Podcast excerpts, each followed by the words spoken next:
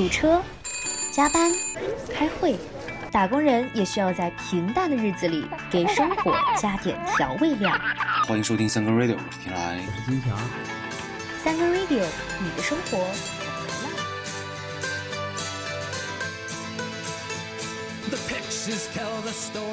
Hello，大家好，这里是三更 radio，我是天来。大家好，我是金强。嗯现在是北京时间二零二二年一月二日星期天，元旦假期的第二天啊。这个新的一年第一期三更 radio，二二年咱们接着聊对，前两天我看到一个新闻，啊。体育总局呢发布了一个名叫《关于中国足球振兴刻不容缓的提案》。哦，还挺紧急的这名儿。对对对，刻不容缓，事关中国足球嘛，所以就再啊次引发网友的热议。哦，首先这个名儿真的还挺大的，是刻不容缓。但我也觉得好像也不是这一一天两天的事儿了 啊。而且我觉得也可能你是稍微给总局给点面子啊，稍微有点含蓄，说是网友热议，但可能网友就是直接喷吧，因为一般这个体育总局加中国足球呢，不用细说，肯定又是这种头疼医脚哈、这种事儿吧，反正对，那这个提案具体内容有什么呢？我们简要总结一下啊。第一个，成立足球领导小组；第二个，足球从幼儿园抓起；第三个，建设足球场地，努力扩大足球人口；第四个，加强足球运动员管理；第五个，省市县成立专业或半专业足球队。就这五点这。个听起来呢，好像有点见过老生常谈的感觉。尤其比如说这第二条啊，足球从幼儿园抓起，这已经说过不知道多少次了，就是先从大学抓起，然后再往前倒，从中学抓起，然后又是小学，现在可可好，从幼儿园抓起，小孩儿刚会走路就踢足球。这次除了这些这种老生常谈的提案之外，有什么新的这个内容吗？让大家去喷的新的槽点？你要说新的点吧，还是真有啊因为毕竟这五点在以前可能都或多或少都有提到过。但是有一点，加强足球运动员管理这个里面有一些以前没出现过的东西，里面就提到啊，对各级国家队运动员的具体要求中，国家队及 U 二十三国家队运动员严禁有新的纹身，嗯，对已有纹身者，劝诫其自行清除纹身。如有特殊情况，经队伍同意后，必须在训练比赛过程中对纹身进行遮挡。嗯 U 二十国家队以下及各级国家队，严禁征调有纹身的运动员。哦，当前国内的足球队建制中，基本已无省队概念。对于在俱乐部中违纪违规的运动员，嗯将遵照中国足球协会纪律准则中的相关条款进行处理。所以总结起来，其实就是对这纹身有了新的规定啊。歧视纹身是吧？哎，真的是，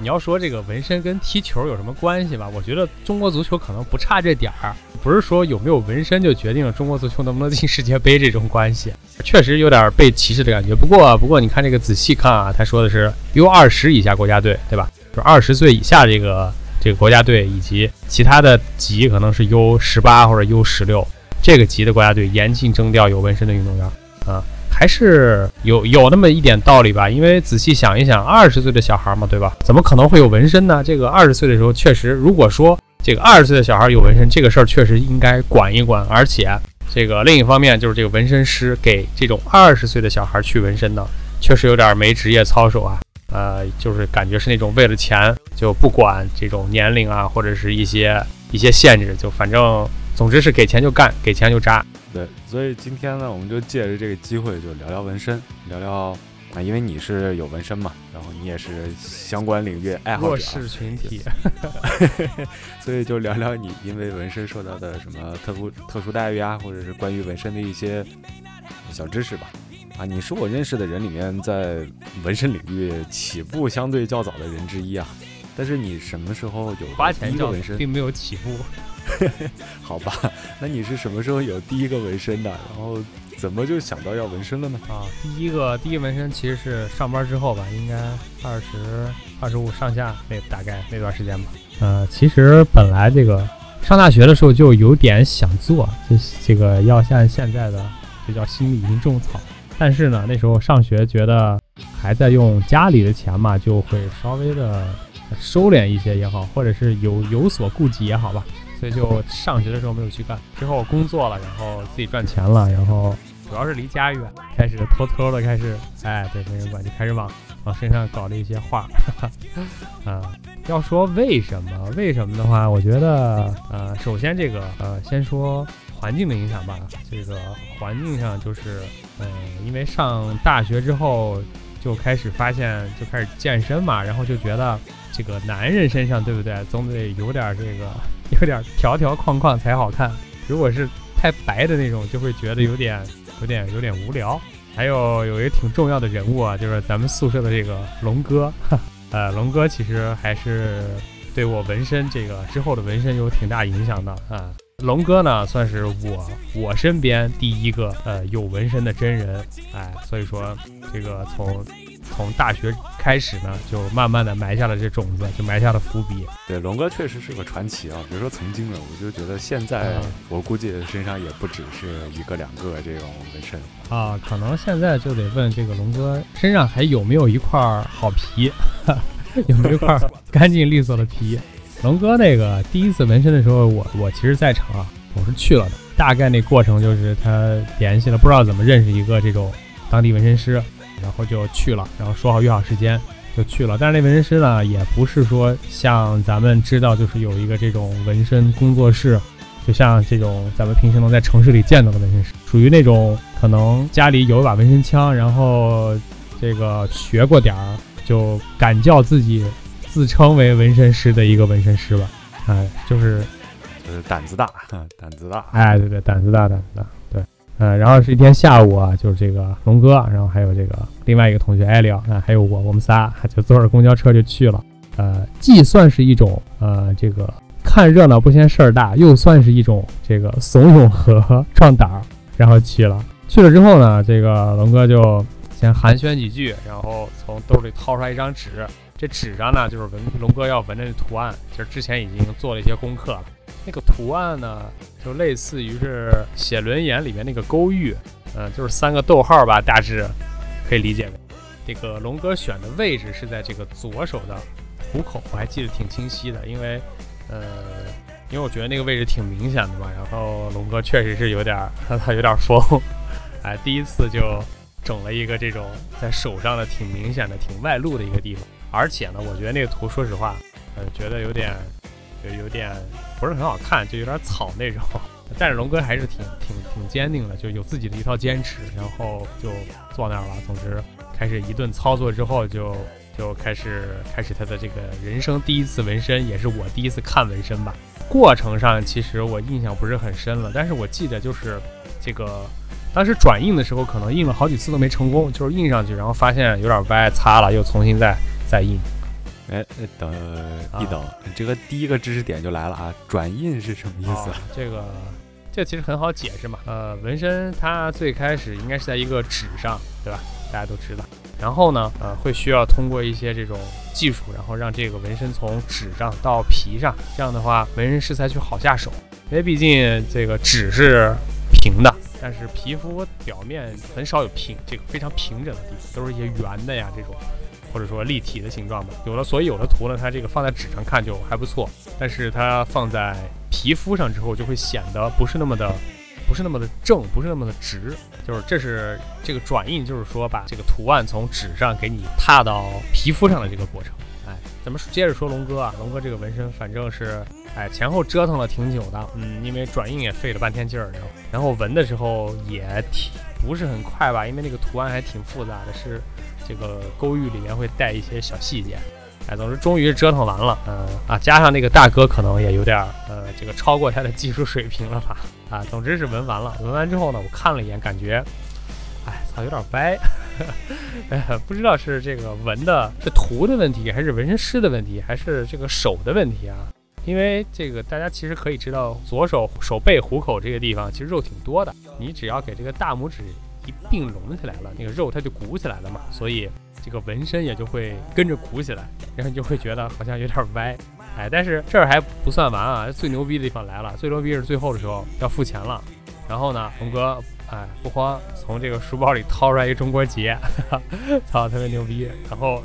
送给那大哥啊。总之就是这种，就先盘道吧，就类似意思就是说是，啊，咱别提钱了，对吧？钱我我呃我给你这钱这意思不大，我不如送你一个这种，对吧？中国的艺术，对吧？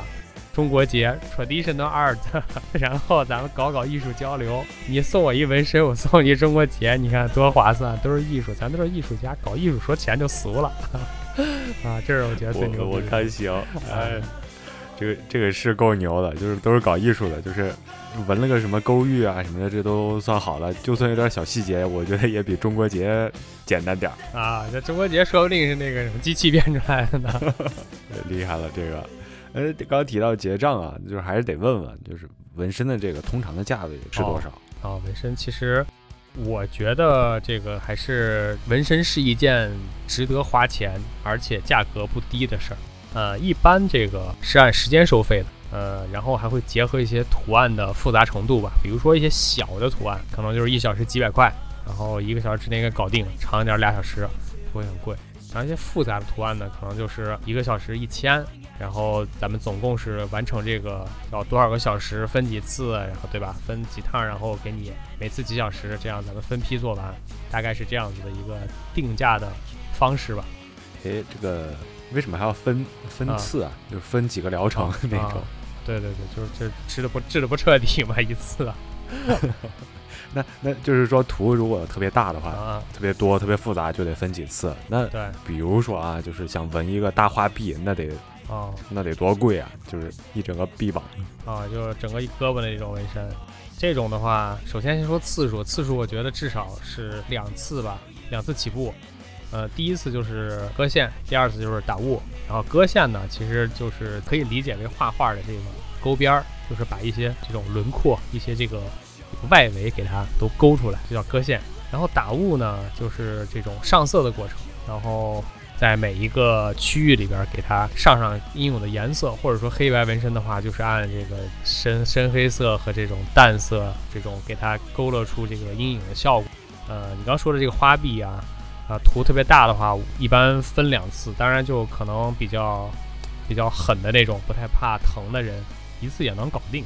价格的话，我没有纹一个整币，但是我觉得现在纹花臂的价格不会太便宜，应该呃便宜也得一万吧，或者说可能两万，大概在这个价格啊、所以说见着那种大花臂的大哥呢，嗯、还是躲着点。这个无论怎么说，大哥还是有钱的，至少。啊，对，一是不怕疼，二是有钱。嗯，哎，对对对，至少证明两点：大哥不怕疼，大哥又有钱。花臂啊，其实我不是太理解啊，但是它和嗯脸基尼配套的那种什么冰丝花臂袖套啊相比这个花臂袖套呢只要九块九啊，最贵的不过二十九块九。啊，它有什么特点呢？抗起球，还防晒，然后每天还可以根据心情更换各种不同的图案。我觉得对于我这样嗯本能抗拒纹身的这种人啊，其实这个花臂套袖可能就已经能够满足所有的需求了。另外一点啊，就是刚刚你说的那个怕疼，嗯其实很多人不去纹身也是有这个原因吧，就是怕疼。对对对，真正去纹身的话，到底疼不疼？如果按照疼痛等级来算的话，你觉得能到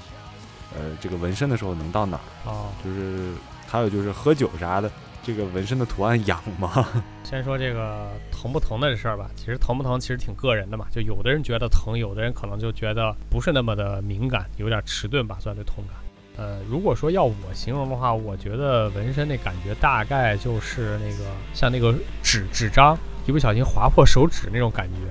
所以我觉得不是特别的疼，或者说或者说做一个这种疼痛对比吧，纹身比看牙要轻松。如果你能看牙，我觉得你就能纹身。哎，像你刚刚说的这个什么喝酒这个之类的，纹完之后喝酒不会痒，因为它只是皮肤上的一部分。但是呢，纹身之前建议不要喝酒，因为就是喝完酒之后，整个这个这个血液循环什么都会有一些不一样吧，算是，然后也会影响到这个皮肤的可能这个质感软或者硬啊。例如说，我听说过这个打麻药去做纹身呢，这个皮就非常的硬，然后纹出来的那个效果就会显得不那么的生动，这是我听纹身师说的，啊。所以，啊，总之是这种你要去纹的时候，一定得保持身心愉悦，然后去这个找一个良辰吉日去干这事儿。啊，就是皮不能太硬，得得软的那种。哎，对对，就是不能太紧张。就是你刚刚说这个，就是其实说怕疼这个是主要的嘛。就是你说如果是像纸划破手指那种的话，嗯，大概这个感觉能能感觉出来。嗯，有问题就是，啊，能看牙就能闻。但是你看牙可能就是比如说十几分钟、二十分钟吧。你这个闻一个花臂啊，这啊，就是在那儿拿纸拉指头，啊，拉上个一个小时、俩小时，这个我觉得想一想还是有点儿就是牙根儿酸的那种感觉。啊，是是，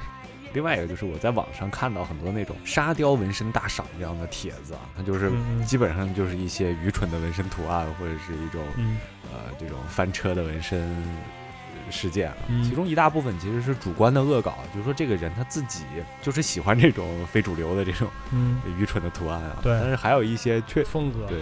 确实还有一些是感觉纹身是手残导致的。嗯所以说，这个纹身因为也确实是一个相对时间比较长的，就是几几乎就是一辈子的事儿，就是你纹一次就是一辈跟你一辈子。对，所以说真实生活里面，如果去纹身店纹身啊，啊，会翻车吗？就是如果纹错字儿了，或者是纹身师技术不过关，这个咋办？就是纹坏了这种。首先翻不翻车这事儿跟你选择的这个纹身师和店有很大的关系啊。一般呢，选这种小店大概率会翻车，选这种大店呢，小概率它也会翻，但是不会翻的那么严重。像你刚刚说的，还有就是这个纹身师的技术不过关。呃，比如说有的这个人他切线都切不直，他做出来图肯定到最后是歪的，对吧？你你在身上画条线是歪的，你出来那图他能正了吗？肯定歪的更离谱。所以呢，呃，去纹之前，我一般就是会去看一下这个人的作品，比如说国内的就看看有个微博呀或者公众号，然后国外的就翻翻 ins 之类的。呃，因为这个人他至至少少吧，我觉得，呃，如果每天有活儿的话，他也会挑一些呃他觉得不错的发在上面，然后你大致看一下，能了解一下这个人的平均水平、发挥稳定的情况吧。然后还有就是这个客人，像你最开始说的，追求这种特别蠢的纹身。最近几年确确实实有，就是纹一些你你说它简单也好，你说它粗糙也好，就是那种特低保真的纹身，甚至还有人就是故意纹一些特别离谱的，或者纹，比如纹一个表情包在身上，啊、我觉得挺好的吧，反正就是个人选择嘛，对吧？自由意志。但是下次别选了，如果说我，因为确确实实这种纹身就是有点毁皮，我是觉得，如果是我，我不会，至少是这样。但是你说如果纹错了，或者是纹坏了，它还能补救吗？啊，纹错，你说比如说纹纹纹错字儿吧，就是这种呃，像国内这种单词儿、英文单词儿，然后不过关，纹错一个纹，纹纹错字儿了。对，这个四六级没过，然后当纹身师，呃，纹纹错一句话里面一个单词儿写错了，这种的我觉得概率不大，因为它都是提前就是写好，然后就是他会先去做图，做完图之后把那个图放在你的身上，然后再去顺着那个图去描。如果说他错，大概率就是他在写字儿的时候，他压根儿就不懂那单词，他不是说文的时候出错了，他在写的时候就写错了。至于说补救呢，可能一种方法是洗吧，还有一种可能就是你遮盖。我能想到就这两种吧。洗的话，嗯，我是觉得技术不是非常的成熟，因为我也看过那种洗纹身的视频，然后洗出来呢，多多少少就是有一个印儿，就是那种一个模模糊糊的纹身，或者就像那种玻璃上贴了一层那个玻璃纸，就那种感觉。对，总之还是会有一些印儿。而且我还听说这个洗纹身是比纹纹身更疼的，因为洗的时候、纹的时候，其实它是用针嘛，就是这种物理的方式，然后把皮肤刺破，然后让墨水进去，其实还好。但是呃，这个洗纹身是用激光这种高温的激光把色素打碎，然后再慢慢代谢出来。这个过程据说哈，就是那种烧猪毛的味儿，反正就是。就是一坐起来就满屋这个都是那种烧猪毛的味儿。第二种就是遮盖，遮盖算是我觉得一个补救方法吧，无非就是你找一个更大的、更黑的图，然后坐在上面，或者把以前的这个东西包含进去，给它变成一个更好的图案吧。比如说挺经典的就是有一个皮卡丘，呃，不知道你见没见过那图吧？它的以前那纹身是一个特别低保真的那种。皮卡丘，然后也不知道怎么想的，反正就做了。他就会回头找一个纹身师去救他那个纹身，那个纹身师就设计的挺好，他把那个老的纹身框在一个画框里，然后他在那个画框前面呢画了一个特别可爱的皮卡丘，啊，这样的话就就反正那意思就是说，哎，你看我画一画，我画了一自己，但是画挺丑，甚至觉得有点可爱。哎，能想象出来，这个还确实挺有创意的。对，就挺巧妙的吧。而比较简单的就是你找一个更大的，然后更黑的图给它盖上。比如说像你刚说的花臂吧，对吧？你你不喜欢了怎么办呢？那就纹一条黑胳膊拉倒呗，就整个一条大黑臂。嗯，所以确实就是不管是纹身也好，还是洗纹身也好，都是一件呃，可能有点疼，然后还哎耗时间、耗钱、花钱，哎，对，所以就是有时候啊，像我这种就是比嗯比较担心这这方面问题的这个人，就是就会非常快想到一个东西。嗯。小时候那个泡泡糖里面啊，或者是零食里面有一种纹身贴纸，嗯嗯。就是粘到皮肤上印出来图案啊，然后它呃还是彩色的，哎，特别炫酷，嗯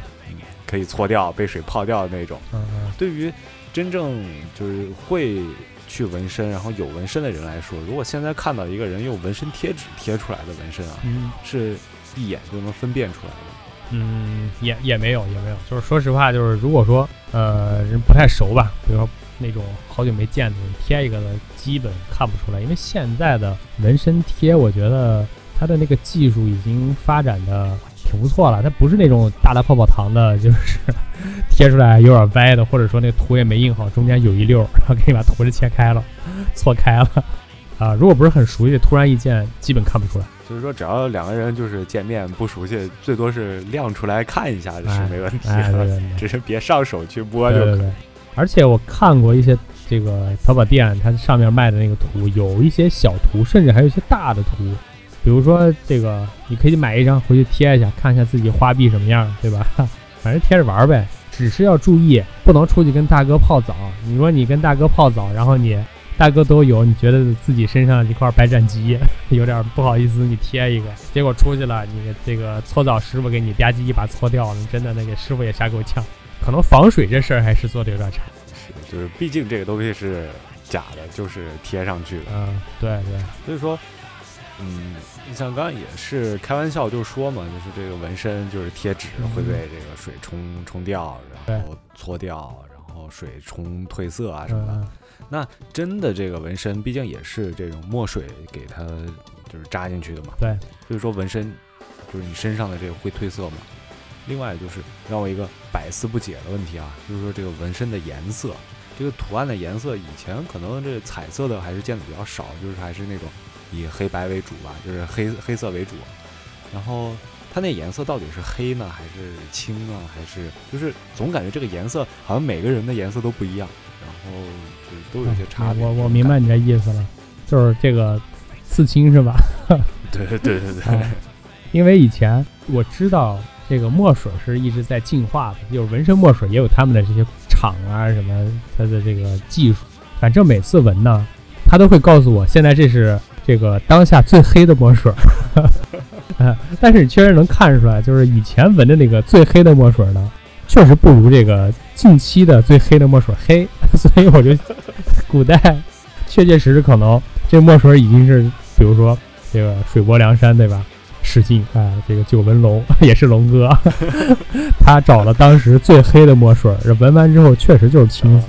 但是现在呢，这一般它可能淡也不可能淡到青的那种地步，它还是一个黑色的啊，现代科技嘛啊。至于这个褪色的问题，确实纹身会褪色，因为身体会不断的代谢，对吧？就像比如说有一些这种身上的一些疤，它也会去代谢，然后把这个色素给代谢掉。同样的，这种纹身它也是色素去形成的嘛，所以它也会参与着代谢，所以会越来越淡。呃，有时候呢，比如说这一不小心，然后蚊子咬咬咬一个疤，然后或者说 磕着一块儿啊，可能整块儿就这吧唧全掉了，然后长长出一块新皮来。呃，所以呢，我平时还挺注意的。就第一，洗澡的时候一般都不会用特别烫的水，然后也不会去过长的时间去泡澡，并不是说这个啊泡澡不舒服，我知道泡澡很舒服，但是呢，因为好像是听说这个温度高对纹身不是特好，还有就是要防晒，就像你刚说的那个那个什么冰丝的那个半袖，对吧？一般我夏天的时候出去都会遮，稍微稍微遮着点，就物理防晒，穿一个什么外套之类的。然后我曾经也考虑过这个，是不是买一个纹身的冰丝的半袖，然后来遮盖我，来保护我的真纹身呢？就是 也不耽误，反正。嗯呃，一般呢，还有一个就是我我有一个这种小技巧吧，算是，啊，一般我去做新图的时候，我都会给那纹身师说，能不能帮我补一下这个旧的，就是给我。哎，这点墨墨水啊，你也别浪费，你给我稍微给那个旧的也，对不对？这个稍微帮我画几下，有的地方掉色了，稍微补一补。毕竟那墨水嘛，是吧？你倒出来也不可能倒回去，反正你用不完了，这些墨水都是浪费，不如就就是这针这墨水都是我的，不如就对不对？给我也稍微补一补，然后这样的话做一个新的，然后再补点旧的，总之整个看起来就不会旧的。呃，也也不是这种年久失修的感觉吧，就是色差还不是特别大，哎，对，还还不错，还不错。就是一般，那像你这种就是纹新图然后补旧图的，那纹身师愿意吗？啊，他们一般不会，反正不会说 no。但是如果说这个确确实实纹的时间很长，可能也会觉得很累，因为纹身，我觉得是一个体力活，就无论是纹的人还是被纹的人，都是一种挺。挺耗费体力的，说实话，所以纹身之前一定是身体状态要好，酒足饭饱之后去，但是也别吃太多啊，这个纹睡着了。行，明白了。就是，嗯，还有一个问题是关于这个纹身图案的，就是如果一个不纹身的人，就像是我，嗯看到你的纹身以后，肯定会就是问你关于你这个纹身图案的一些意义啊、含义啊。然后这种情况下，你一般怎么忽悠他？啊，这个。怎么忽悠我？我我我说这是伏伏地魔的魂器，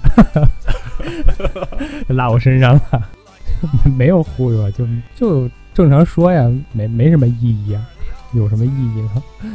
嗯，一般就说就是非常正常的说，就是没有意义。啊就好比穿件新衣服有啥意义呢？换个新发型有啥意义呢？然后我换块新皮，对吧？也也就同样的，没有啥意义。也是，就是反正其实这个图案什么的，好像确实现在基本上看到纹身的图案其实都不太一样。就就有一个非常，呃，我就一一直会有一个特别，嗯，怎么说奇怪的想法，就是说万一哪天两个就是纹身的图案是一模一样的遇见了，这个怎么办？就是不是有撞衫吗？撞纹身了，撞皮，撞皮。嗯，对。撞皮那就改呗，就在你这外面加一圈呗。啊，还有那个，我听说就两个撞纹身的，那个这是俩大哥也是洗浴中心，反正就这种场所吧。然后有一个大哥呢，那个身上纹的龙，然后另外一个大哥进去了，就被纹纹这个龙的大哥给打了，因为呃第二个大哥身上纹的是哪吒，他 俩宿敌 啊，也是，所以说就是说撞撞皮的这个可能就是几率还是相对小的嘛，这个倒倒也不用太担心。就是刚刚你说的这个两个大哥撞见了以后啊，这个这个一个纹龙，一个纹哪吒，这个是相生相克啊。但是还有就是更常见的情况，就是比如说大家都是有纹身的人啊，凑在一起的时候，就是你们会怎么聊天儿？就是怎么聊自己的纹身？是是撸起袖子先各自展示一下，然后再探讨哪家技术强吗？也没有也没有，就比如说都呃都有纹身的人在一起，如果不聊这个话题，一般也不会往那边去。就正常聊天吧，就是纹身的这个人群可能并不是太愿意去聊这个纹身，或者是不把它当回事儿，不是说我纹了身了我就一定要给你展示一下这种。是啊，就是纹身又不是变身 啊，我我是这么感觉的，不会特别的去觉得它是一个话题可聊，然后也不会去就是研究啊，或者说是。这个比一下这哪家技术强？除了这种特别特殊的场合，比如说纹身展，纹身展对吧？大家去就是为了看纹身，就是聊纹身的，所以在那个里边大家会交流多一些。但是呢，呃，我一般也会偷偷的看一下，就是大概看一下这个这个人纹的是什么吧，纹的怎么样吧。如果说啊比较好，我可能会觉得，哎，这个人审美还不错啊。如果说这个人他纹的这个纹身有点毁皮，像咱们刚说的那 那那些就是。什么表情包啊这些玩意儿，我就会觉得哎，挺可惜的，对吧？挺好一块皮，结果被纹这么个玩意儿，这 不知道怎么想的，就这样吧。哎，惋惜。啊，一直听说啊，这个有一些岗位是不能有纹身的，就是什么公务员啊、空乘啊、教师啊之类的这种。但是普通工作的话，纹个身并不影响吧？对我来说，其实啊，纹身呢有一个好处，首先就是能帮我做一个这种人群过滤。呃，比如说你见到一个这种不是特熟的人，然后哎夏天的时候看见我胳膊上有纹身，然后你开始呲的我，就开始这种教育我，就开始改造我，我可能会觉得啊，这人这没法当朋友，算了，算这样吧。如果说对这个事儿，呃，就是没有什么特明确的这种不好的感受，或者说他觉得这个东西，哎，还不错，就是那种，哎，你纹的是什么呀？挺好看的，类似于这种，我觉得就还有的可聊。哎，至于说那个工作的影响吧，我猜可能普通工作大家也并不太在意这些，我猜的吧，可能有影响，我也不知道，我已经被影响成这样了。对，就是我们公司呢，这种纹身的人还是挺多的，就是因为。毕竟公司有一个企业文化，就叫多元兼容嘛。但是啊，一般我我觉得就是有人说这几个字儿的时候呢，啊，例如说他说我这我的一个纹身被大多数人去兼容的时候呢，首先这个前提就是因为我有纹身，我已经被孤立出来了，我已经被化作有纹身的一类人了，所以这个内心还是有点多多少少有一些些的不一样吧，然后才会有接下来兼容一件事儿。不然的话，就根本不存在兼容。就像咱们都是中国人，有什么可兼容的，对吧？所以，呃，一般我在公司呢，也不会就是刻意的露出纹身，或者说，我甚至会遮一下吧，也不要遮一下，就是我尽量不让这件事儿啊引起话题，也不去提这件事儿，因为我觉得纹身多多少少就算一件私事儿吧，就是下班之后的我的生活跟这个工作时候的我。我觉得也没有什么大的影响和冲突，呃，但是呢，我希望这个未来还是大家，比如说我在公司的时候，大家不要说，哎，没事儿，这个我们多元兼容，就是你不用兼容我，我跟你一样，咱没什么可兼容的，对吧？咱是同等的，这都是这个打工人嘛，都是牛马，有什么可兼容？就是只把纹身当做就像换了一个发型，换了一件衣服，换了一个发色，或者说戴了一个像女生似的戴了一个。这种首饰、耳环、耳钉这种乱七八糟的东西吧，就当这个对待就好。只不过就是皮肤上稍微有点不一样嘛，然后真的不至于说是就给人画成什么好人坏人，对吧？这种划等号，然后更不要就是说什么这个啊，我我有纹身，所以不能干一些什么事儿，因为你有纹身，或者说你有纹身就是什么样的一些人，就是画这种等号贴这些标签，其实挺没意思，对吧？而且俗话说得好嘛，对吧？我抽烟，我喝酒，我纹身，但我是个好女孩啊。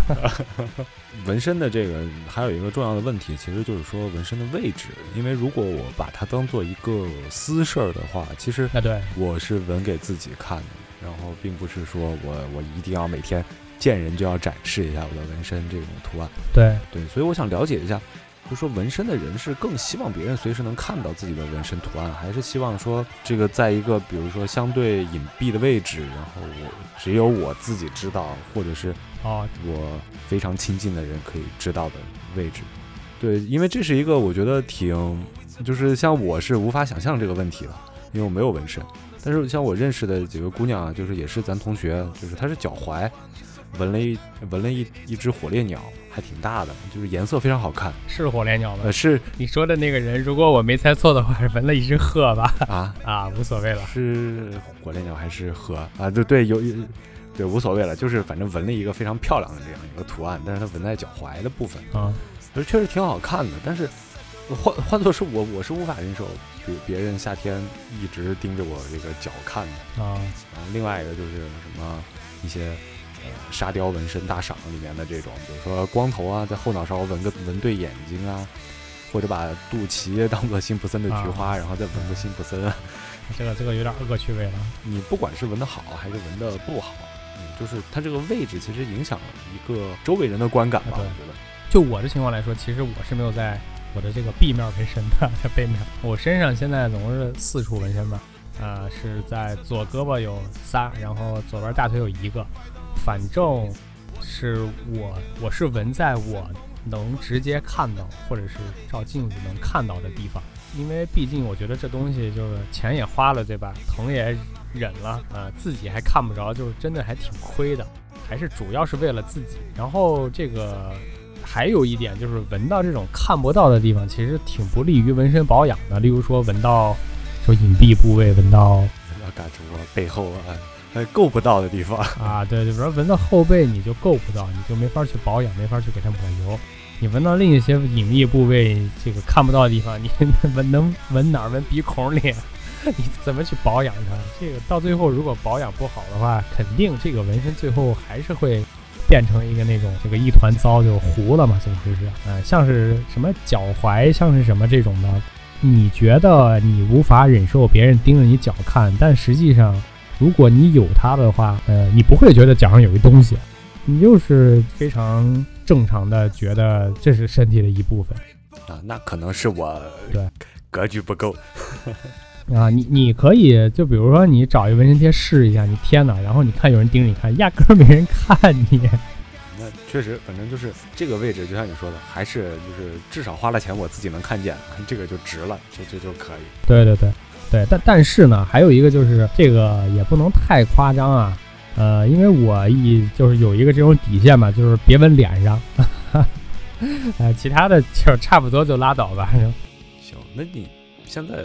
有后悔过纹身的这个情况吗？就是有有过后悔干这件事情的念头？呃，没有，就纹了就纹了呗。这个事儿其实不是没有那么的严重，没有那么导致严重的不可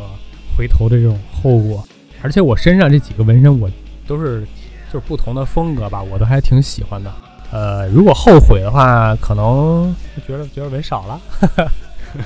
可以再再再多搞几个。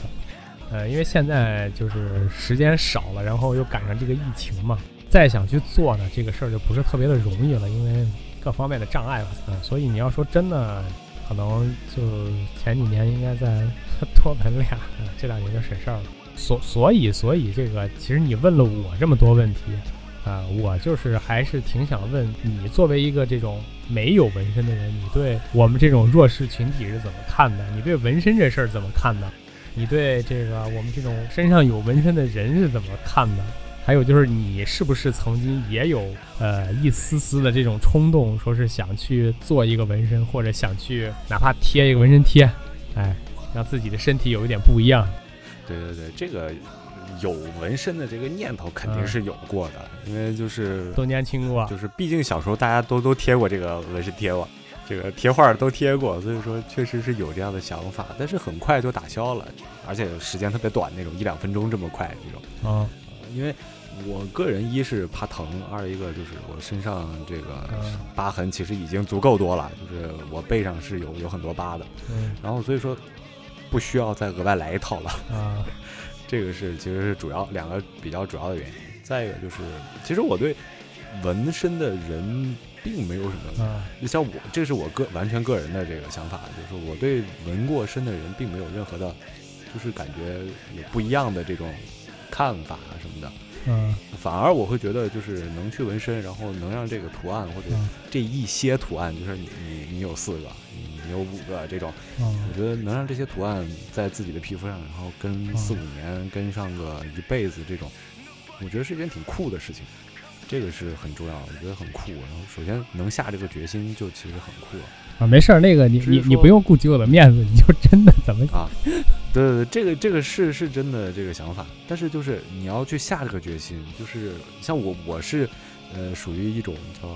做事比较犹豫这种，嗯因为我我还会考虑一个问题，就是我现在非常喜欢这个图案，或者这个图案对于我来说有什么什么样的意义啊什么什么，啊但我觉得这个意义可能持续不了一辈子那么长，所以我会觉得，万一哪天这个意义不存在了，或者是这个问题我对它的看法有变化，或者这个图案我哪天不喜欢了，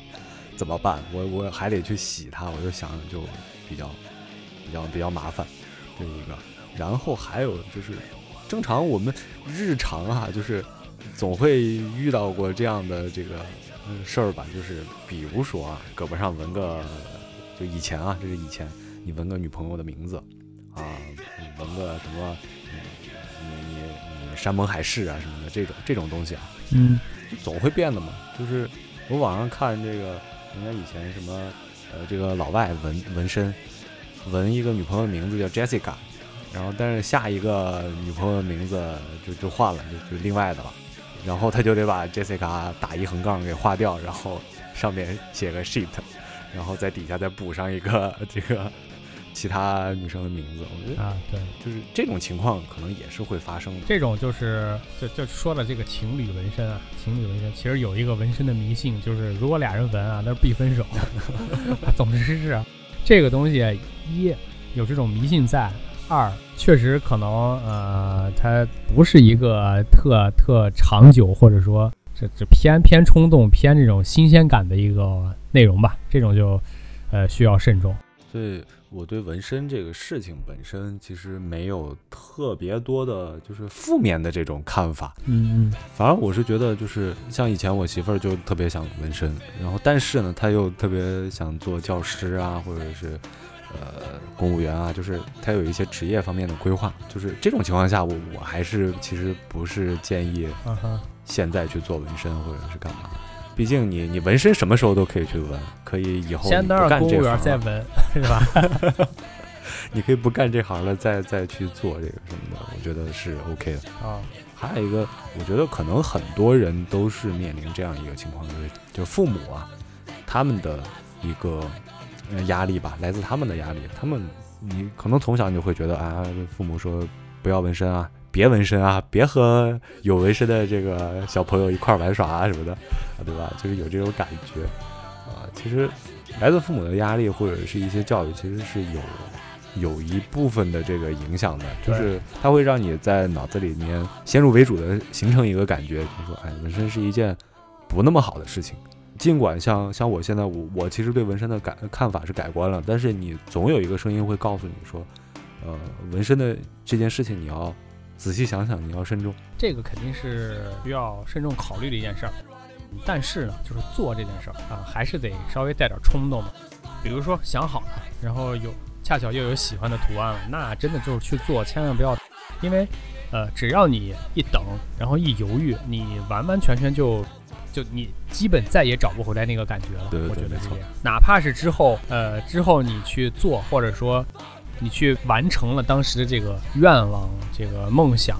但是你也会觉得，呃，好像不那么重要了这件事儿。尤其像我这样就是爱犹豫的人，可能一是这个图案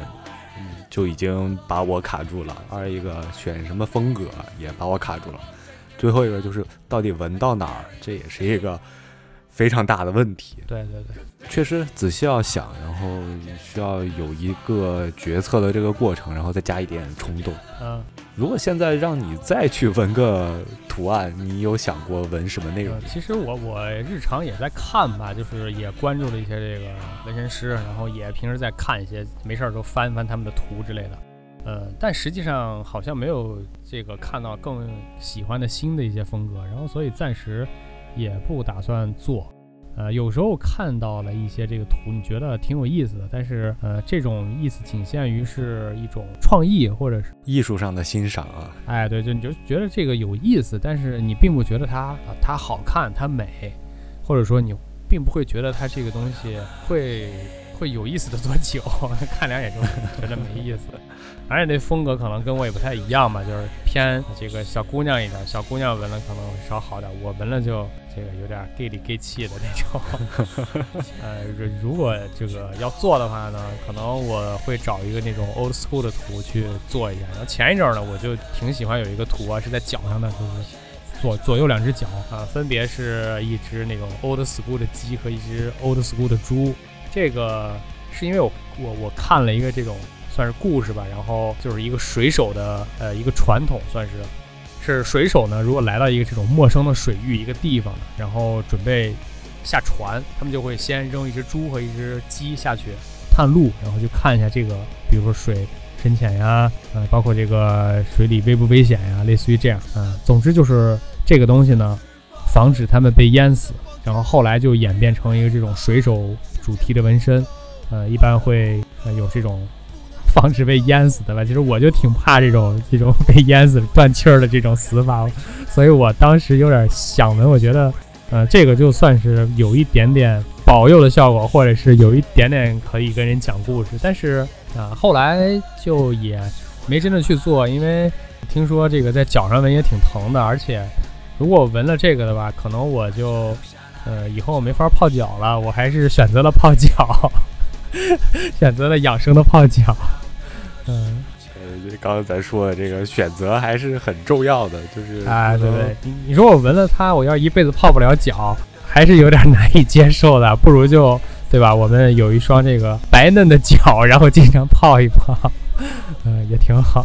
最后有什么样的忠告呢？就是给这个想纹身、但是还没去的这些朋友们。啊，忠告啊在忠告谈不上，其实只能说就是纹身这事儿呢，呃，其实也是一个挺严肃的，需要严肃对待的事儿，就跟呃这种平时需要严肃对待的事儿一样，比如工作呀，比如说对吧，每天的这种生活。因为纹身真的是跟着自己一辈子的事儿，千万得想好这个事儿，包括像简这个简单点的这个图案呀、风格呀、纹身师啊，还有这种比如说纹身的保养啊，之后的一些可能对职业的影响、对人生的影响，包括可能会遭受到的一些歧视。比如说你要去踢足球，就别纹了。然后呢，还有第二个，我觉得就是，嗯，有点儿、有点儿、有点儿空啊。虽然，但是还是得说，就是希望大家就是能做一个这种有纹身的好人吧。千万不要因为我有纹身，我就得呃去做一个古惑仔，我就不能当好人，然后去配得上这个纹身。这两件事儿就完全的呃没有关系。确确实实有有这个呃，可能满身都是纹身，但是是一个很正直的人，但也有这种呃外表这种白白嫩嫩，对吧？呃，叫什么斯文败类，对吧？也是有。衣冠禽兽，哎，对，衣冠禽兽，斯文败类。所以说，这个外貌跟这个人实际的情况两件事儿完全不冲突。呃，还是希望就是能做一个有纹身的好人啊，这是最重要的、最正直的人吧。呃，最后最后就是希望大家不要歧视我们，我们其实 只是喜欢这事儿而已，并不是说要靠着这个要干嘛的。呃，也没有那种这些因为纹身所以有的刻板印象，真的不要不要歧视纹身，不要歧视我们，呃，提赞 love 吧就。嗯 respect。好了，今天的节目就聊到这里，我们下期再会。嗯，拜拜，下期再会。这个有纹身的朋友可以给我们留言啊，或者说这个想纹身的朋友都可以给我们留言。可以可以自己行，那今天先聊到这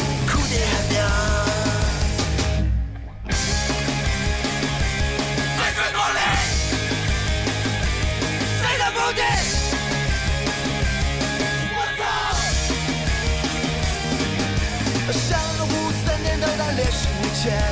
默哀三分钟，却有点笑嘻嘻。完了，老少正讲话，这个那个辅导员讲话，完了完了，我们同样的听，他们两个放屁，走了四十公里。老少正讲话，这个那个辅导员讲话，